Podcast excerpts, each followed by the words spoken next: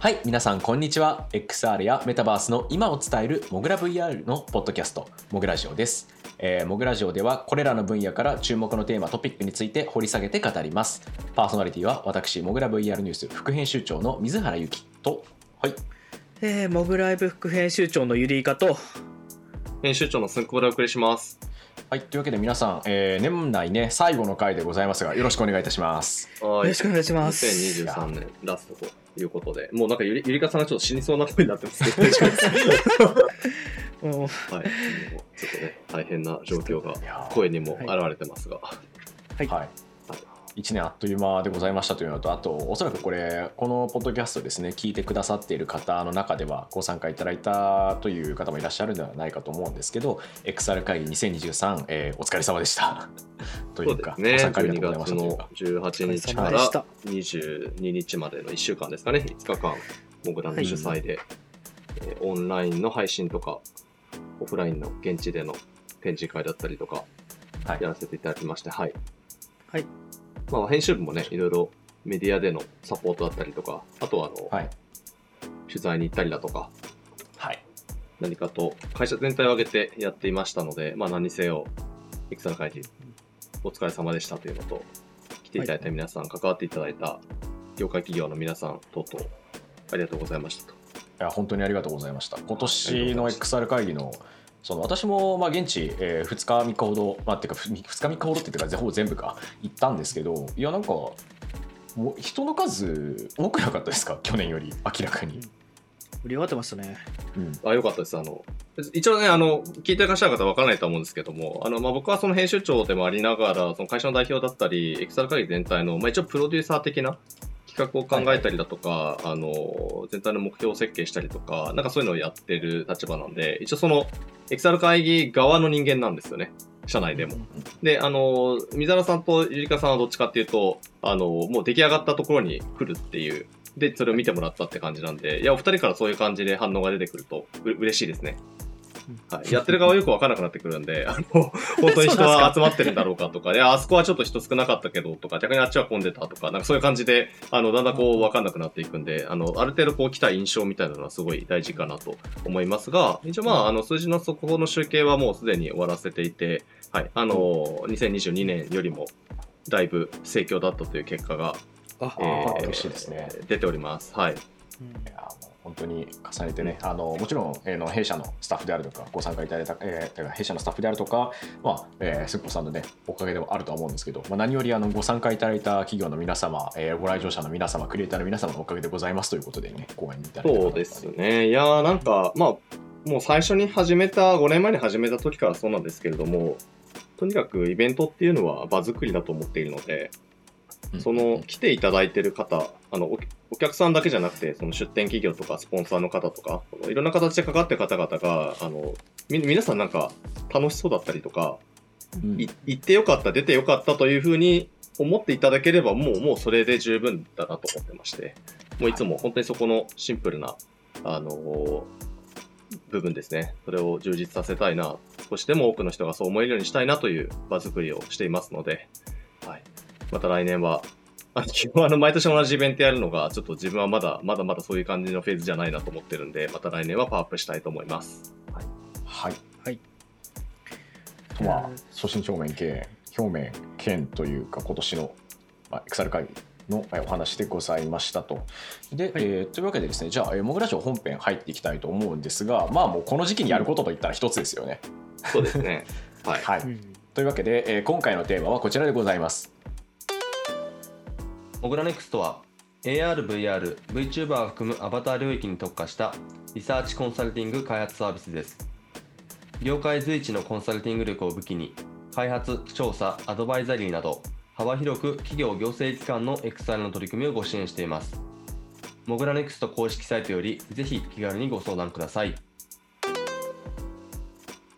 2023年の XR メタバース関連ニュース業界動向総まとめということではいまあ、はい去年も同じようなことを確かあの、まあ、僕ら VR ニュース側で、えー、と私水原と、えー、すぐこさんの方でですねセットでやっていたんですけども今年はモグライブの、えー副編集長のゆりかさんもご参加いただきまして、まあ、2B だとか 2C だとかハードウェアだとかソフトウェアだとかいわゆるコンテンツだなんだっていったようなお話をですね、まあ、ざっくりとしていきたいと思います。はい、あの、モグラジオがね、ちょっと今年の途中あたりから、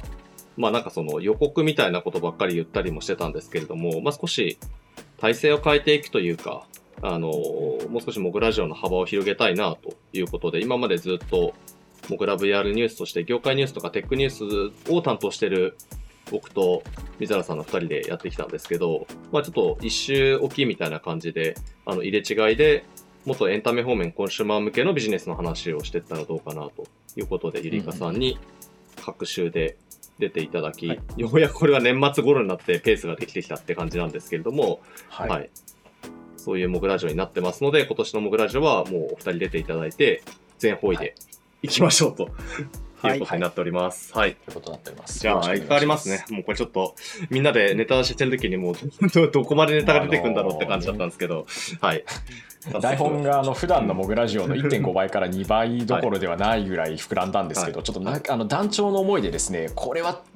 これを入れるかどうしようかみたいな感じでこう喋り続けたい気持ちはあるんですけどやり続けるとですね多分このモグラジオはあの年末3時間とかになっちゃうんでもう団長の思いでゴリゴリ削りましたので、あれないじゃんみたいな話をされてもねそれはもうしょうがないということでどうかどうかご容赦ください。というわけで、はい。はい。まあ、じゃあ2023年そもそも何があったの？っていったようなお話でいくと、まあ、ざっくり、まあ、今年のま柱としてとりあえず4つくらい上げていこうかなと思っております、まあ、いつもだとこの辺で例えばあのハードウェアソフトウェアとかで分けたりとか、まあ、ゲームとかコンテンツとかで分けたりするんですけど、まあ、一応その流れは踏襲しつつ、まあ、どっちかっていうと今年はハードウェアっていう呼び方よりもなんていうか言葉として今年出てきたワードというかもっと強くなってきたワードっていうのにまずフォーカスしようかなと思っております。というわけで、まあ、最初はまず、えー、アップルがですね満を持して、え放り込んできた空間コンピューティングでございます。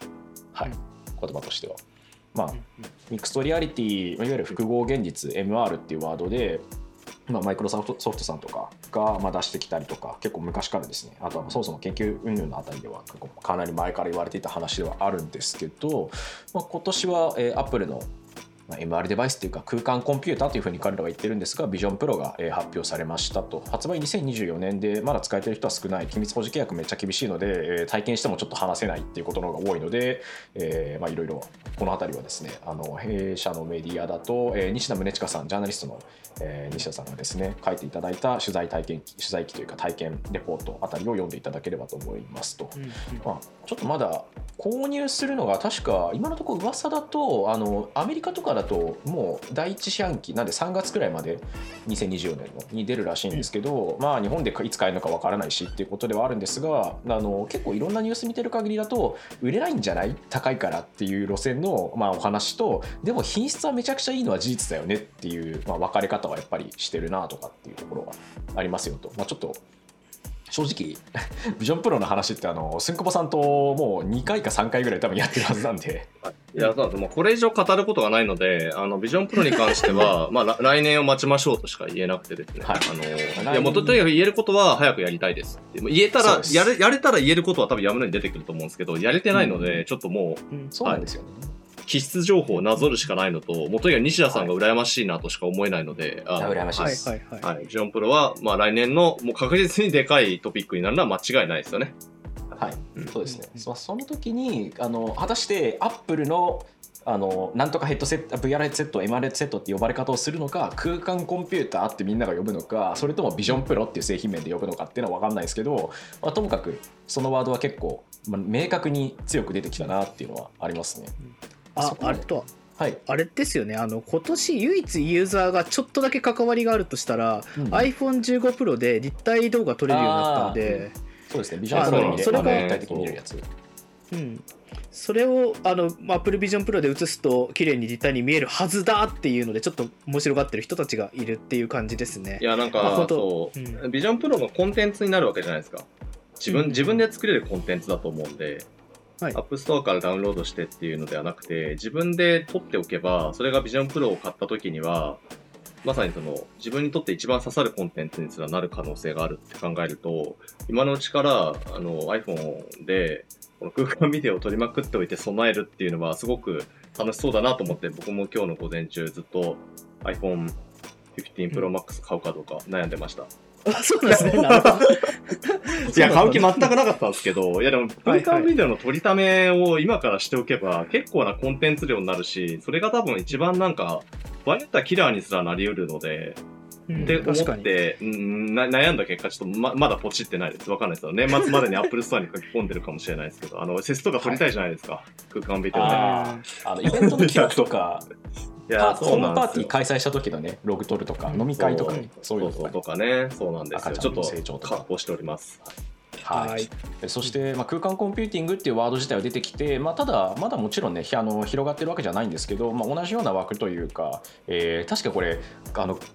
発表の時に言ってたと思うんですけど、えっとメタのクエスト3が、まあ、今年、えー発売されましたけど確か空間コンピューティングというか的なことって言ってましたよねそのアンパえっと、空間コンピューティングっていう言葉自体は、メタはほとんど使わずに、えーミックストリアリティという言葉を使ってます。はい。まあなので、ね。えーまあ、ビジョンプロは、まあ、彼らからすると当然ミックストリアリティデバイスであり、で、うん。まあ、来年出てくるんだけども、そこには一切触れずに、メタがずっと言い続けたのは、クエスト3が、えー世界で初めて、コンシューマーマーケット向けの MR デバイスであると。はい。なので、コンシューマー市場に一番最初に一番乗りしたのは自分たちだっていう出し方ですよね。うん。まあ、VR デバイスとして、えーもうかなりえー一体型としてはかなり性能高いし以前のものと比べると、まあ、だいぶ薄型になってたりとししててなんというかつけてる時の違和感っていうかこう外から見た時になんか、まあ、もちろんでっかいスキーゴーグルみたいなデバイスをつけてることには変わんないんですけど、まあ、薄くなったしこう振り回される感じもなくなったしみたいなところもあってデバイスとしては明確に前進してるのは感じましたね。実際これ私はそんなにこうたくさん触れてるわけじゃないんですけどアプリとかも、まあ、いわゆる、まあ、目の前についてるカメラで現実の風景のちゃんと認識した上であの机の上に物が、えー置けるあのバーチャルなものがちゃんと机があるっていうこととか壁があるってことが分かるので壁にポスターを貼るようにあのデジタルポスターが貼れるとか机の上にデジタルフィギュアが飾れるっていうまあようなことができるんですけど、実際そのあたりアプリとかってどうなんでしょうね。まだあのアップデートがの控えてたりするんで公式だとメタ公式のアプリだとまだ本上司ではないっていうかこれから機能が追加される感じだと思うんですけど、どうでしょう？なんかイルカさんその辺なんか面白いの？あったりしました MR 系のアプリみたいな。あー個人的には結構自分はメタクエスト3がっつり触って、はいはいはい。あ MR アプリ相当面白いじゃんってなったものが多かったんですよね。うんうん。うん、特にあの具現化が出してるあのホロモデルの、まあ、ベータ版ですけどあのあれですね、えっと、キャラクターアニメキャラクターだったりとか VR チャットでよく出てくるアバターとかをその、そ現実の部屋の中に呼び出してちょっとポーズ取ってもらったりとかできるっていうような形のもので、まあ要は見栄えがするっていうあの現実にあの自分のす好きなキャラクターが現れたっていうような感動っていうのが結構普通によかったというのがありますしあとはなんかそのちょっと面白いのだとあの睡眠お休み前になんか自分あの羊が画面に現れてちょっと優しく歌ってくれるアプリあとか。そういう瞑想アプリみたい。あの VR 瞑想アプリとかマインドフルネスアプリって人気ありましたけどそういう睡眠導入のための準備を整えさせてくれるみたいなやつもあるんですね。うん、そうそう。要は自分の生活の中にそういうアプリが入り込んでくるみたいな感覚の走りですよね、そういうところをすごい感じさせてくれて。そこれってだからあのアイデア次第ではクリエイター遊び放題だなってちょっと思ってます、うんうんうん。結構その辺なんていうか今まであの VR っていうとやっぱり世の中的には没入体験で現実空間からは切り離されてるところですよねっていう、まあ、認識があのいい面でも悪い面でも両方あったんですけどその辺をちゃんとくっつけた上で、まあ、せさっきゆりかさんがおっしゃってくれたようにくださったように生活の中にアプリケーションが入ってくるというかそこに自然にあるように感じられるようなものもこれからどんどん出てきそうっていう気配はしますよね。うん。本当に。この流れでじゃああの同じようにちょっとコンテンツ系の話みたいな話で言ってみましょうか。ちょっと今年で言うとちょうど、あのプレイステーション VR2 さんが出たんですけどいや、2月でしたっけね。突然出ま2したね。月で。すね。はい。うん。今年。そうですね。いやめっちゃハードウェアいいんすよね。うん。いや、いいと思いますよ、ハードウェア自体僕もやりました。うん。そう。すごい綺麗あのなんていうかいや映像めっちゃ綺麗なんですよ。うん。プレイステーション VR2 本当に。結局自費で買いましたからね自分、うん。うん、最初はいね、予約、予約売り、なんか、予約いっぱいみたいな話ありましたけど、なんか今、今と若干結構、売りさばかれてるというか、値下げみたいな、値下げで割引ですかね、とかも多い多くなってますね。なんでこんなちょっとテンションダウンしちゃうのかっていうと、いや、ソフトがですね、あんまないんですよね。うんいややっぱりどうしても、プレステ5、PS5 の付属であるっていうところで、じゃあ、プレイステーションプラットフォームがソフトが無限供給されてるかっていうと、全然、あの、Steam とかに比べれば、Steam とか、あとは、スマホは、スマホゲームとかに比べたら、全然リリース速度が、あの、多くない中での、特に VR 対応してるとか、VR 専用アプリってなるとやっぱ少なくなってしまうので、ちょっとそのあたりは、まあ、まあ、初代の時からそうでしたけれども、分が悪いというか、あの、コンテンツがなんか爆発的に増えていくみたいな、あの、こうなんか、感じでもないし、そもそもそうなってもいかないだろうなっていうところがどうしても思い乗ってしまう。イコール、そあの、コンテンツが少ないよねっていう烙印を貼られてしまうっていう、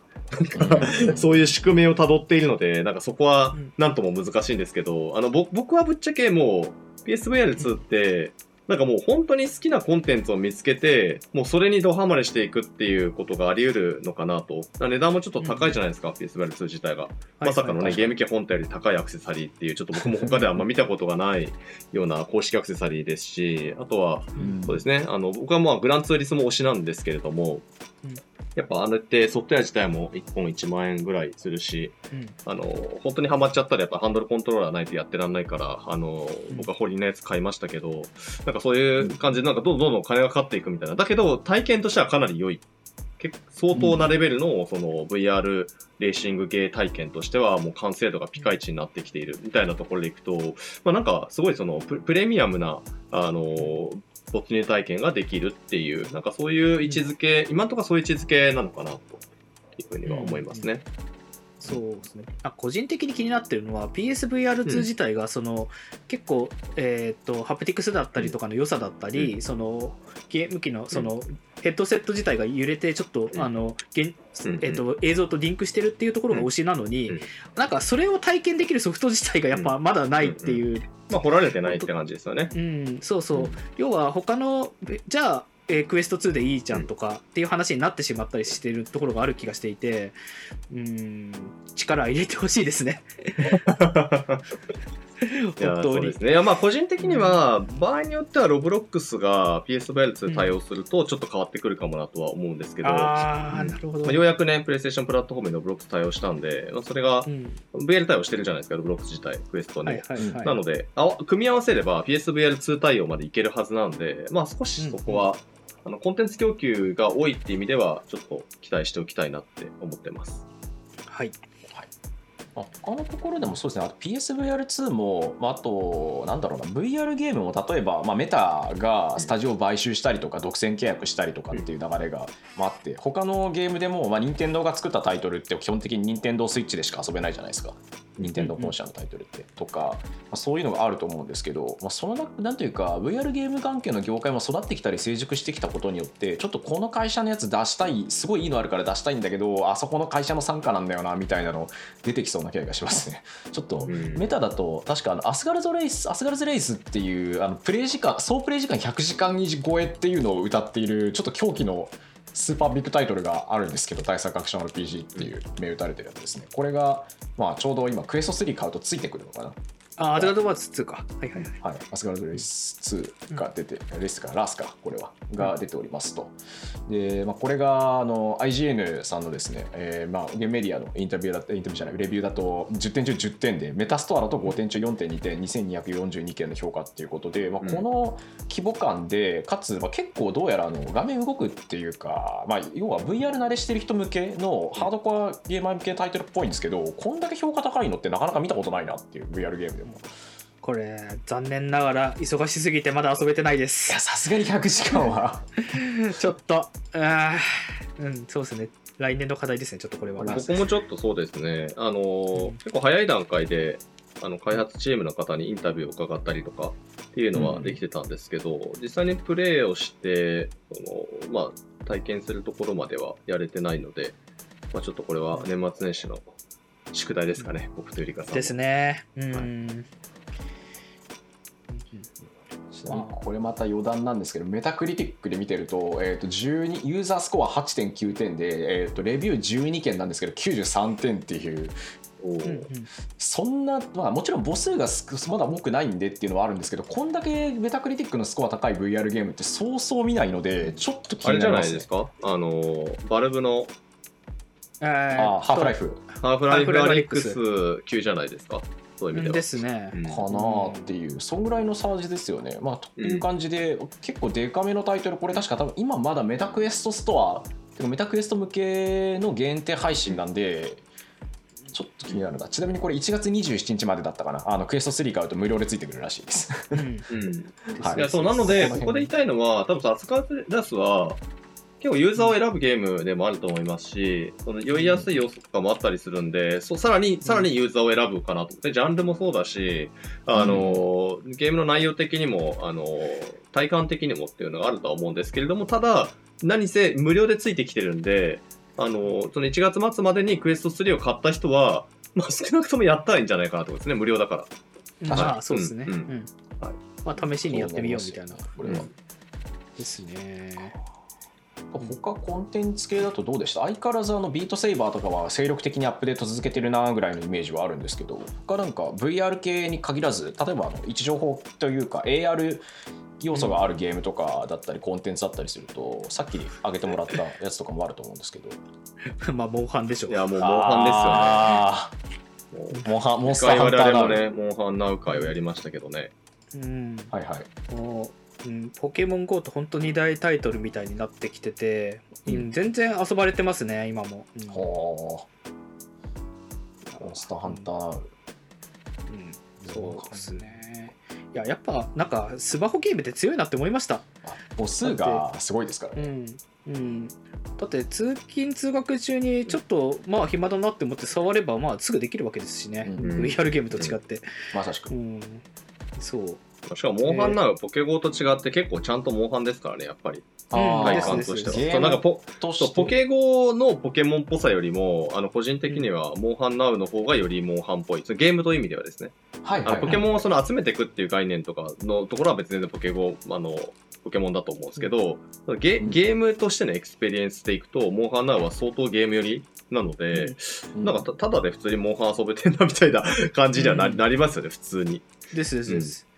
うん。なるほどね。あと、まあ、世間的にもなんか、モンハンってブランドがどんどん高くなってて、なんかですね。2000そう2025年に新作発売の発表があった時にものすごい盛り上がってたんで、うん。なんか本当になんて言えばいいんですかねその生き長くみんなが大好きなゲームになりつつあるなって思いますけどね。なんかモンハンブランドと一緒に成長していく感はありますよね。ポケモンの場合はもう一定程度、あのもうファン層みたいなのが相当ファンベースできていて、でモンハンもできてたとは思うんですけど、モンハンの場合ってグローバルだったりとか、あうん。のさらにこう新しい層に訴求していくみたいなのがまだまだあるので、そう考えると、モンハンなのがもしポケゴーみたいに7年とか続いていくんであれば、まあそういう意味では、その間にモンハンブランドって多分ももっと拡大するような多分絵が描かれてるんじゃないかと思いますんで、うんうんうんうんは違うポイントですね。来ましたねはいちなみにゆりかさんって今どどれぐらい進みました、え えっとなレベルいくつだっけな？ちょっと 今すぐ起動できないんですけど僕は一応今年内100を目指して頑張ってます。年内 100? ちょっとすごいです今ね。98なんですよ。うっそそんな全然追いついてないですよ。逆どうこで時間を捻出できるんですか？できないですよ。いやいやいや、すいや外出した時とかにやってるんですよ。電車乗りながら。ああなのるほど。移動時間中とか打ち合わせに向かう時とかですね多分いやーなんか、とうとうという今ちょうどいいあのい大きいイベントがやってる最中あそうですしね。ですね。はいということで多分、私とゆりかさんは相変わらずうんやり続けていくと思うので、また何かあったら、僕ラジオでも話すかもしれないですね。はいはい。という感じで、まあ、今年もまあハードウェアじゃない、えーソフトウェア方面もまあ出てきて、ゲーム系のところでも、まあ、対策あり、えースマホから遊べるタイプの AR 位置情報ゲーありっていうのと、まあ、たびたび話してるんですけど、この辺りの位置情報ゲームとかっていうのは、必然的に AR 関係のマッピングであるとか、あるいはまあユーザーが体験するところでは結構、なんだろうな、XR 系というか、その辺とかと近接してるっていうお話では、えーあるのでっていうのは、ちょっとまた別のところで話しましょうかね。はい。うんうん。まあ、というのもあるんで、まあ、ちょっと今、若干あのコンテンツの話にだいぶ話が触れてったんで、そのままちょっと、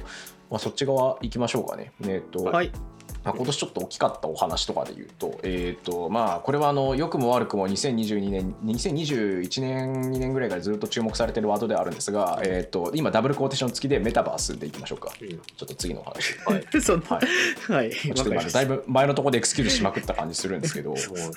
うん実際あの、まあ、この辺りの特にあの、えーモグラの方だと、えーいわゆるメタバースとか、まあ、特にあのゲーム系とかだったりあるいは VR チャットとかのだったりネオスとかあとレゾナイトとかの UGC 系というか、なみたいなところクラスターとかも含めて、えー、リカさんがだいぶ追ってってくださってるというか調べたりとか体験してくださってるんですけど、なんかどのプラットフォームもね、アップデートは盛んですよね。そういう意味では。うんですね。うん。我々が見てる。フォートナイトはすごい大きかったですしね。いやー、僕やっぱ、じあの、今年の3月に、あの、サンフランシスコの GDC の現地で、その、より UEFN ですね、アンリアルエンジン for うん。Fortnite が、やっぱなんか発表された時の、すごい、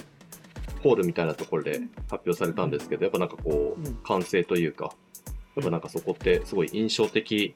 だったんですけど、でですし、そのニュースとしてはもちろん大きいと思うんですよね。そのフォートナイトのクリエイティブのあの部分を大幅にうん。機能開放するっていう話なので、UGC プラットフォームとしてのフォートナイトっていうのがすごく広がっていくんだろうなと思いつつ、まあ、そこから今、半年ぐらいですかね、えー確か発表されたすぐもう公開されてたと思うんで、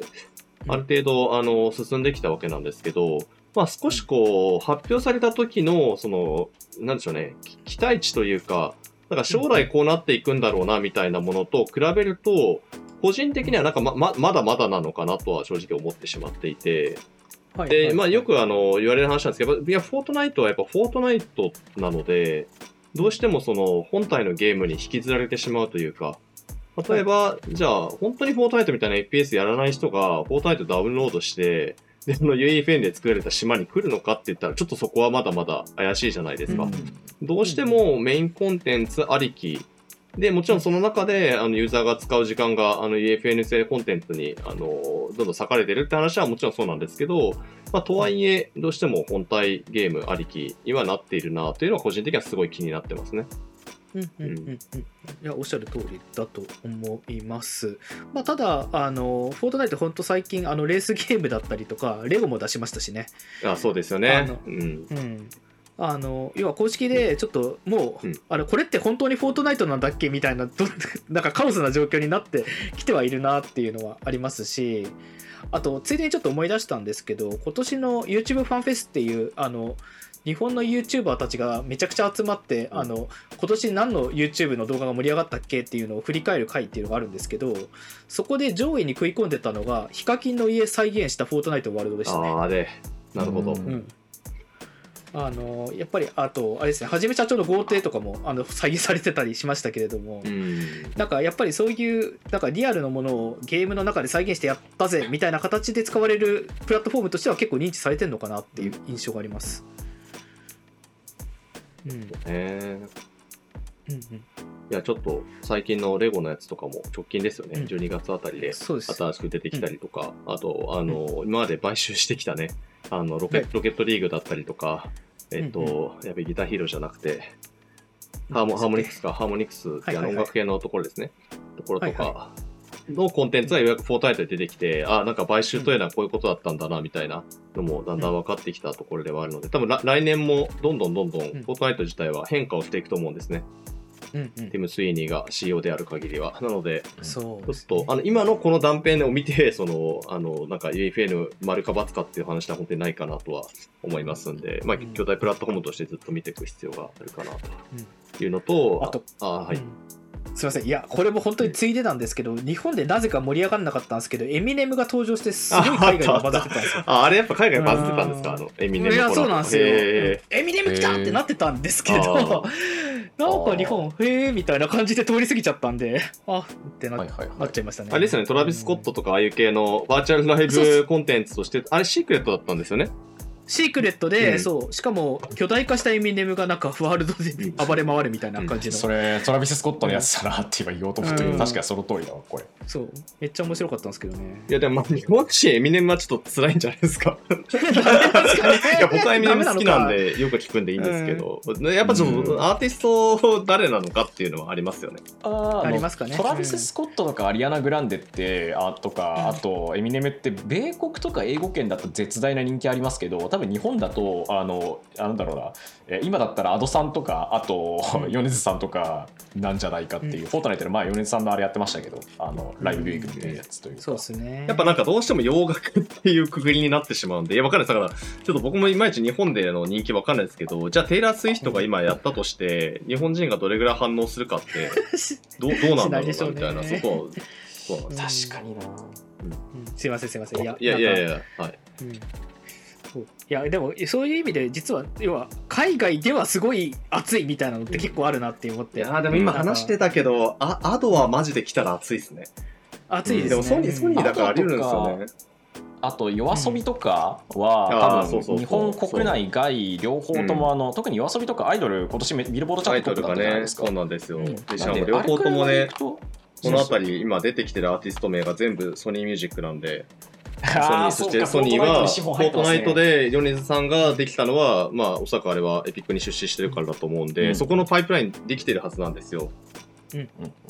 お願いします、ソニーミュージックの人。お願いします 取材するのでお願いしますはい、ぜひよろしくお願いします。はい、お願いしまはいす。はい、というお話もねありますが、まあ、フォートナイトのお話でございましたと、はいあとはあのフォートナイトとよく、まあ、併記されて語られることも多いですけど、まあ、ロブロックス日本っていう、まあ、あのこれもうモグラジオでは聞いてる方はもうすでに耳たこだと思うんですけど が、まあ、日本に。えー本格的にまあ進出してきましたねとかいろんな企業とあのコラボレーションしたりコンテンツ出すっていう流れがどんどん出てきましたねとかあといや、多分今年は、その、はい。ロブロックスは、えっと、いわゆる、その、し仕込ん仕込みに来たなっていう感じの上陸ですかね。あの、もちろんユーザーが増えてるのはあるんですけど、だし、そこを増やそうともしてると思うんですけど、まあ、今年どっちかっていうと、日本人向けのコンテンツとか、日本を含む、その日本初のコンテンツみたいなのを、まあ、なんか仕込んでたんだろうなっていう感じなんで、まあ、もう、もうちょい時間はかかるのかもしれないですね。すね来年ですよね。なんか、ドラえもんとか、なんかそういう感じのちょっと、うん大きいものがどんどん出てくるみたいな。やっぱどうしても作るのに半年とか、まあでかいコンテンツならね、1年とかどうしてもかかりますからね。なので、うんまあそれが結果が出てきて、アウトプット出てきてからが、まあ本番かな、みたいな気はしますよね。どうしてもなんかロブロックスの話題って、あのなんか言い方あれなんですけど稼げるかとかうなうんかそうあのメタバースとして盛り上がるかみたいな話になってて、そう中身のコンテンツの話になかなかいかないっていうのもちょっとなんかあるなって思ってて、うんあのただあの10代とかがすごい夢中になってるコンテンツだと YouTube でチロピノっていうあの男女カップルの,、はいあの YouTuber がやってるロブロックス実況がすごい伸びてたりしてて、えーそれもあのさっきの YouTube ファンフェスでちょっとランキングに入ってたああ、やりっぱそうなんですか。いや、チロピノやばいっすよね。はいー。そういや、もうだからら、完全にその、あの、なんだろう、あのセグメント分かれちゃってるんで、だから水原さん分かんないと思うんですよ、チロピノ。僕わかんないですでも、チロピノは、その、一定のキッズ層に対しては絶大な人気を誇ってるので、そう、はい。はあはあはあはあはあ。もう本当にいやー来年インタビューしたいですねチロピノは。ちょっと個人的には。うん。そうですね。うんだからまあ、やっぱ世代がね、違うっていうのは結構、見え見えづらくなってくるので、まあ、僕らもちょっと継続的にロブロックスをしてたりとかあのするのは、やっぱそこら辺がどうしても見えなくなってしまう。一番ホットな人たちがどうしても、まあ、僕ら自身もそうじゃないですし多分聞いてらっしゃる皆さんも違ったりとかどうしても子供がハマってるでようやく分かってくるみたいなラインだと思うので、まあ、ちょっと継続的にロブロックスは見ていきたいところですね。はいこの辺は結構この前あの実際にロブロックスでゲーム作ってる人とかプレイヤーの中高生の人とかに聞いてみたら、日本国内でも米国でも結構面白い話が出てきたんでどっかで話そうかなと思ってますでロブロックスのクリエイターは僕も今日今回一人今年インタビューしましたけど、まあ、基本もうなんかお面白いの一言ですよね。うんもうザザクザクいろんなストーリーが出てくるので。どんなコンテンツ作ってるかもやっぱり全然あのロブロックスで作ってるクリエイターっていうくくりは全然通用しないんですよねそれは。うん。あのなんていうかこうなんだなんだろうなこういうタイプのコンテンツ作ってますとかどのセグメントにいますとかうんどういうカルチャー経てきてますで全然違うんで、うん。こういう人ですっていうのが全然通らないところは面白いというか、うん。すごく個別の物語があるのはめちゃくちゃ面白い話ですね。うんうんうんうんまあこんな感じでどっちかっていうとこう、まあ、フォートナイトとかロブロックスは結構ゲーム系からの流れとか多かったと思うんですけど実際じゃあ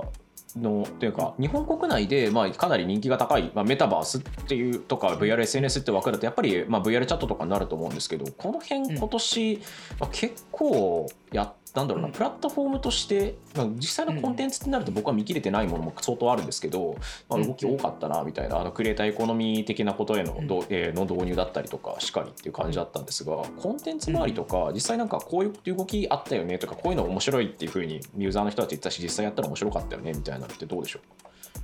あそうですね。あのまあ VR チャット本当今年も結構いろんな動向があったんですけど、まあ大きかったのは3つくらいかな。あの一つはポコピーランドと、えっともう一つはカプセルのライブ、ああともう一つプリキュアですかね。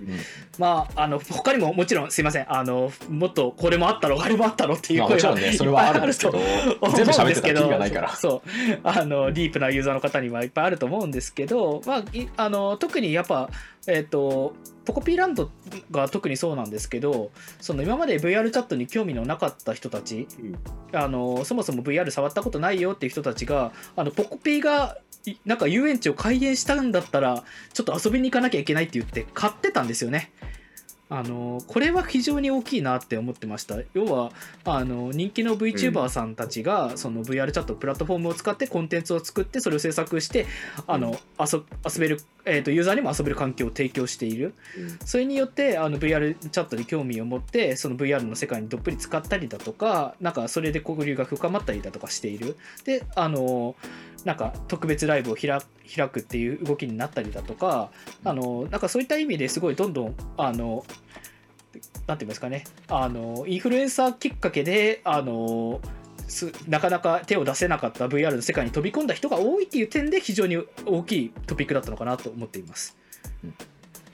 いや、だからまさにね、そその、はい、よくヘッドセットとか VR セットの時的っていうかその話題でも、なんかキラーコンテンツがどうのこうのみたいな、そのコンテンツでユーザーがハードウェアを買うみたいな、それぐらいパワーを持ったコンテンツって、まあ、やっぱなかなか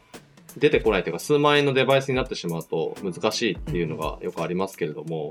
まあ少しその VR チャットのコンテンツっていうのが、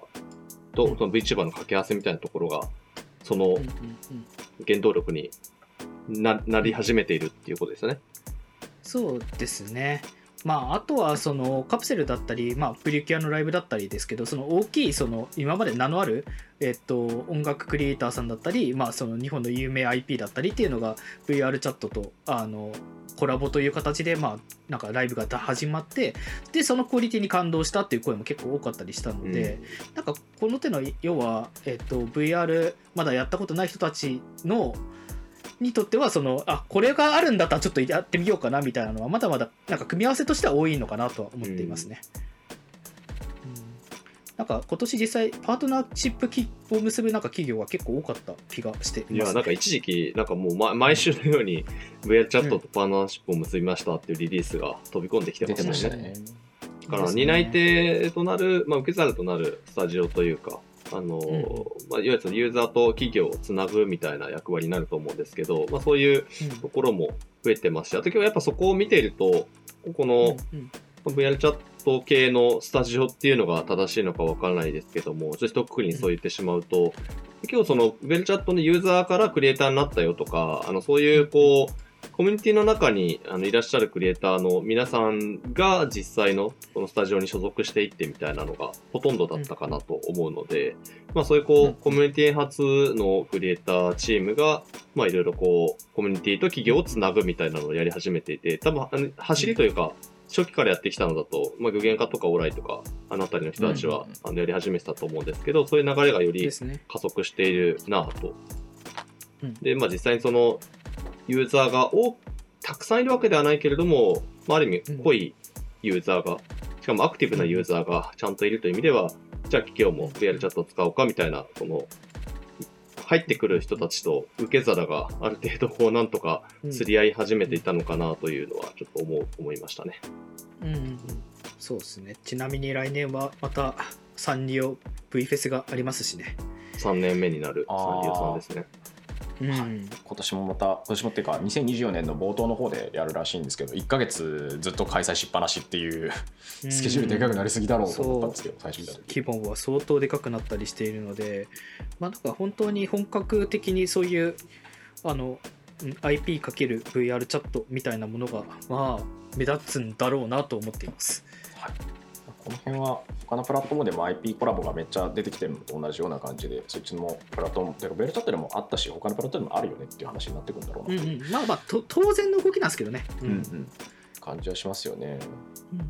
で、まあ、さっきちょっと VTuber さんのお名前も出てきたんでそのままの流れでじゃああのずっとこれゆりかさんに喋らせっぱなしでちょっと申しこれ訳ないですけど俺のターンがずっと続くみたいになります。大丈夫ですかね。まあまあ、あの全然ツッコミ入れてもらっていいので。はいいや。全然全然というわけで、じゃああの同じようにこうじゃあモグライブのもう一つの大きいテーマである、えバーチャル YouTuber、はい VTuber っていうところになってくると、まあ、今年、あのカバーさんが、まあ、上場されたりとかあとエニカラさんって今年でしたっけ去年だったっけいや去年去年か年末年ですですっけ確か、うんかなり、うんうんまあこれくらい、まあ、ここ1年くらいで、えーカバさんも上場されましたとかあと、まあ、エニカラさん自身も、まあ、企業としてすごく、えーでかくなってるというか、決算とかだって見てると、まあ、伸長してってますっていう格好に、えー、と一応あの外から見てるとというか、えー数値上見てるとそうなってるんですけど、まあ、実際こう、なんでしょうね現場のっていうとあれなんですけどイベントとか配信とかあと取材とか行ってる肌感として実際どうなのかなっていうのをちょっとお聞きしたいですね。はいはい。まあそもそもなんですけども皆さん YouTube を開けばなんかなんとなくそうだろうなって思うんですけど二次三次とホロライブのもう二大勢力みたいになりつつありますよね。もう本当に二次三次コラボホロライブコラボみたいなのがコンビニだったり飲食店だったりいろんなところにそう出てくるようになってきていてなんかあの全然それが普通になってきてるっていうのは結構大きいのかなと思っていますね。でまあそれになんか追いつこうという形で頑張ってあのブレイブだったりだとか、まあ、中堅層の今までの VTuber 企業さんたちがあのす組織再編をめちゃくちゃ進めてなんかもっとやっていくんだっていう形を見せ始めてるってところですね。うん。うん。まあ現状これなんですけどあのちょっと個人的にあの一番分かりやすかった指標になってるのはさっきもちょっとあの話した YouTube ファンフェスだなって思っててあの YouTube ファンフェスってあの、まあ、去年僕もあの去年も言ってたんですけど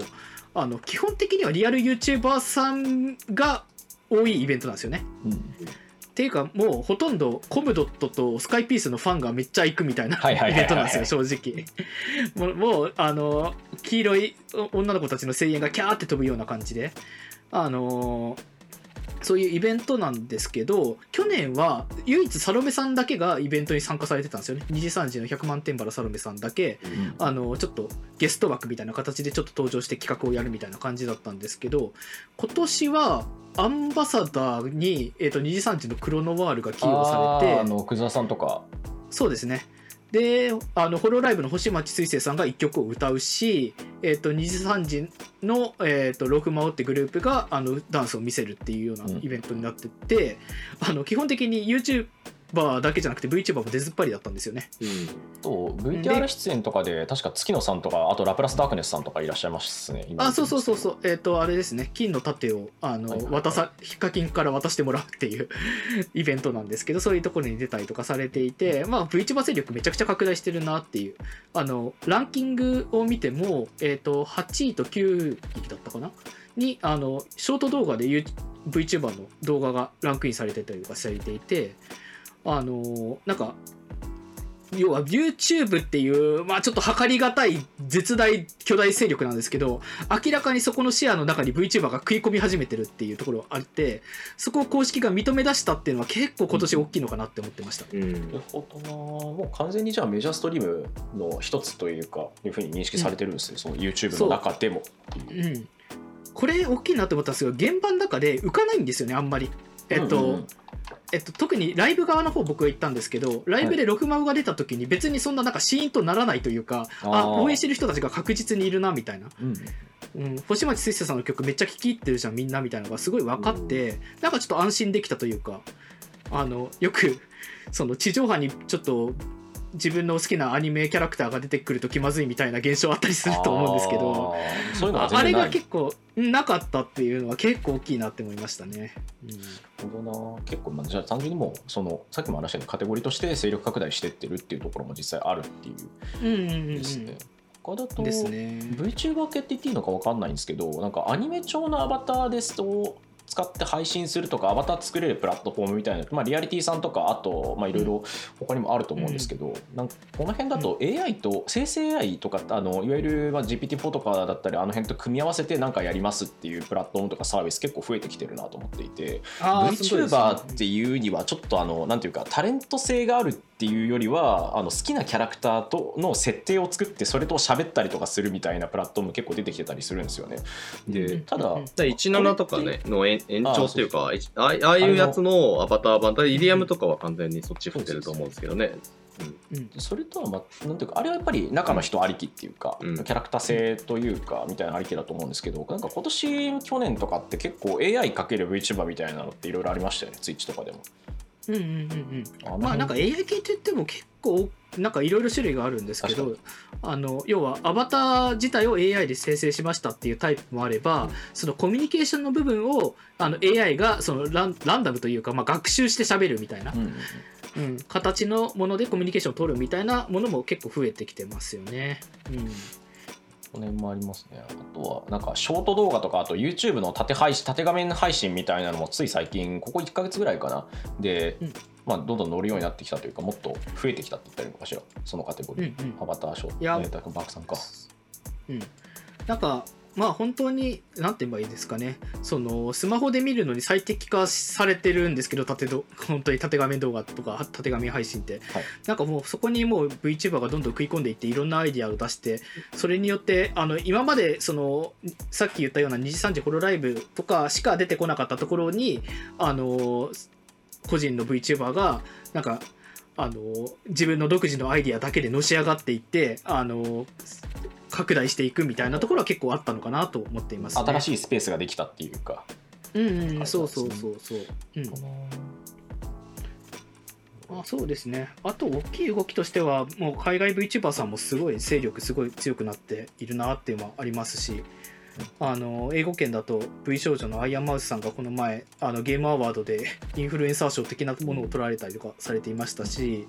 あとあのあれですね。タイの VTuber グループなんですけどアルゴリズムプロジェクトっていうもうタイで絶大な人気を誇る VTuber グループがすごい頭角を現していたりとかしていて、まあ、韓国とかタイとか、まあ、英語圏本当に独自それぞれの国ごとで活躍する VTuber さんが出てきてあの別に日本だけじゃない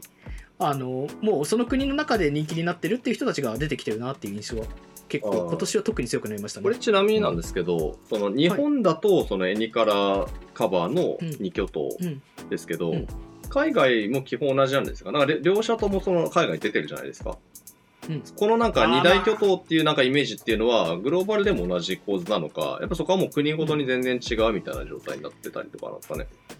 正直国ごとにちょっと違うなっては思ってますね。あのただ、えっと、カバー社のホロライブに関しては結構世界レベルでうん人気だなっていう印象はすごい強いですね。いやーこれなんか、なんかもう覚醒の感かなと思うんですよね。2017年ぐらい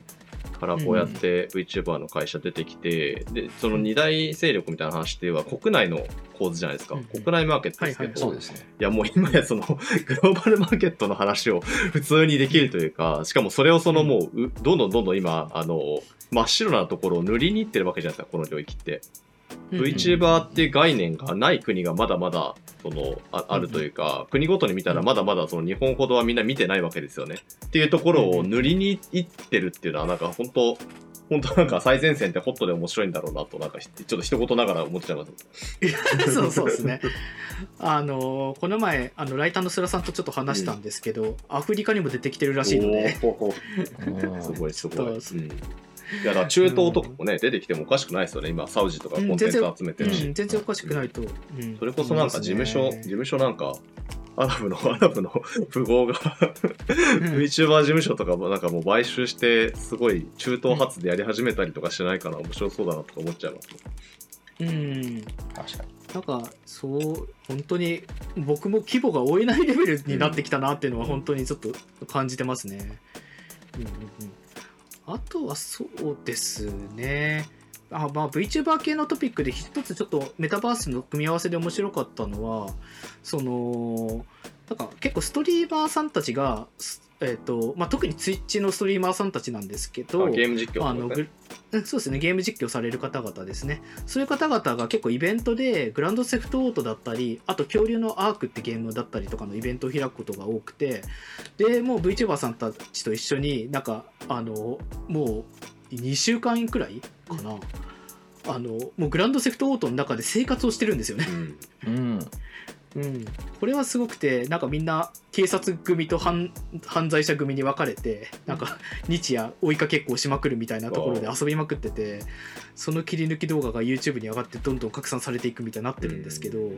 まあ、なんかもうある意味なんか巨大メタバースの実況を見させられてるみたいな形になってる気がしていて、うん。うん、これも結構大きい話題かなと思って見てました。GTA か確かにな、うんうん。うん、ずっとうん。あ失礼。VTuber さんに限らずあのストリーマーさん含めてあのゲームの方だと釈迦さんとかもう本当にずっとやってらっしゃいますよね、最近。うん、そうですね。いや、なんか、多分なんですけど、なんか今年ってそんなに FPS ゲームとか TPS ゲームのブームが、あの、まあ、落ち着いたというか、あの、ちょっと、あの、別のゲームにも興味を持ってる人たちが多くなってきてるなっていうイメージがあって、特になんかストリートファイター6とか今年すっごい遊ばれてるんですけど、なんかあのツイストリーマーさんたちが今何のゲームをやってるかによってそのゲームのトレンドが全然ガラッと変わるみたいなところがありますね。うんうん、いやなんか、うん、個人的にはこういうそのあの世界の中に入りたいあの配信者と一緒に遊びたいみたいに思っている視聴者って潜在的にめちゃくちゃ多いんだろうなと思いますし。うんなんかそういうのってささっきのポコピーランドとかとも同様だと思うんですけどその空間そのゲームの世界に入ったらあのストリーマーと仲良くなれるかもしれないみたいな期待感がいろんなゲームに触るきっかけになってるんだとすればなんかメタバースの伸びるポイントもそこなのかなとちょっと思ってます、あー。ちょっとなんか軸違うかもしれないですけどホラースとかってその路線でしたよねもともとそうですそうでホロライブさんのザ・メタバースっていう枠で作ってますけど、うん。カバー社がそういうふうに、あのーまあ、メタバースを自社で作るっていう形で動き出したのもなんか一つはそこがポイントなのだろうなと思ってます。間違いないと思いますね。そのポイントをどこで作るかっていうのが、ゲームなのかあのリアルイベントなのかとかって結構なんとかライブなのかって違うとは思うんですけど、まあ、本当にいるかもしれないっていうのとどこからでも参加できるしやすいって意味だとゲームっていうのはそこら辺メリット1個あるのかなって感じがしますよね。そうか。だから今までなんかゲーム系メタバースっていう言葉をまあ僕らもよく使う時がありますけれども、まあその筆頭ってフォートナイト、ロブロックスでしたけども、あの一つその、まあメタバースの話が出てきたあたりからずっと言われてたのが、そのなんか FF14 はメタバースなのかみたいな話ってずっとあったじゃないですか。はいはいはい。い。ははいはい。で、うん。今の GTA の話だったりとか、アークとかもそうなんですけど、あの、いわゆるオープンワールド型のオンラインゲーム、まあ、原神のあの、クラフトのところとかもそうかもしれないですけど、あなんか、うん。いずれにせよなんかそういうやつが、新しいゲーム系メタバースとして多分一ジャンルにきっとな、なうんうんなっていきそうな気はしますね。うんうんうんまあ、メタバースって呼ぶのかどうかみたいな、呼ぶのかどう実かなんで態としてすけど、うん。とかユーザーが期待しているものとしてそういうものが、あのさっき話したような内容が含まれてるっていうことは多分にありえるかなといや、そうなんですよ。よよくその、まあ、僕と海皿さんで話してる時とかも、そのメメタバースっていうものが、その名前として意識すべきではなくて、そのいや、すごいなんか変な言い方になるんですけど、その 3DCG のマルチプレイの、あの、インタラクティブコンテンツなんですよねっていう話をよくするんですよね。っていう、でもその文脈で考えた時に、どのコンテンツに人が本当に集ま集まってるのか、魅了されてるのかっていうのを見るのは、本当にそのメタバースっていうただ言葉しかなくて形骸化してるものを見るにおいては大事なんだろうなっていう気はしてて、うんうんうんだから言葉に振り回されてはいけないっていうふうに、あの、エクソの会議のなんか登壇とかでもなんか喋ったりしたんですけれども、はい、あの、本当にそれを意味してるなっていうふうには思いますね。だもちろんゲームだから違うよねで終わらしたい人は終わらせてもらえればいいんですけれども、うん。でも実際にあの人が集まり始めてたりとか、新しいムーブメントが起きてるのは違うところにあって、それが場合的に逆流してきたりとか、で、まさにそのうん。カバーの、そう、フォロワースっていうのは本当にそういうところからあの来ているアイディアだと思いますんで、単純にカバーのメタバースですってなんか全然違うものを想像しちゃうと思うんですよね。っていうあたりは非常になんかまあ、あある意味なんか分かりにくいんで、ウォッチしてる僕らとしては、なんか掘りがいがある、掘りがいがある動きだとは思うんですけれども、あの、うん。なんかぜひその、ごラジオ聞いてる方々には、そのあたり、ひうん。広く見ていただけるといいんだろうなとは思いますね。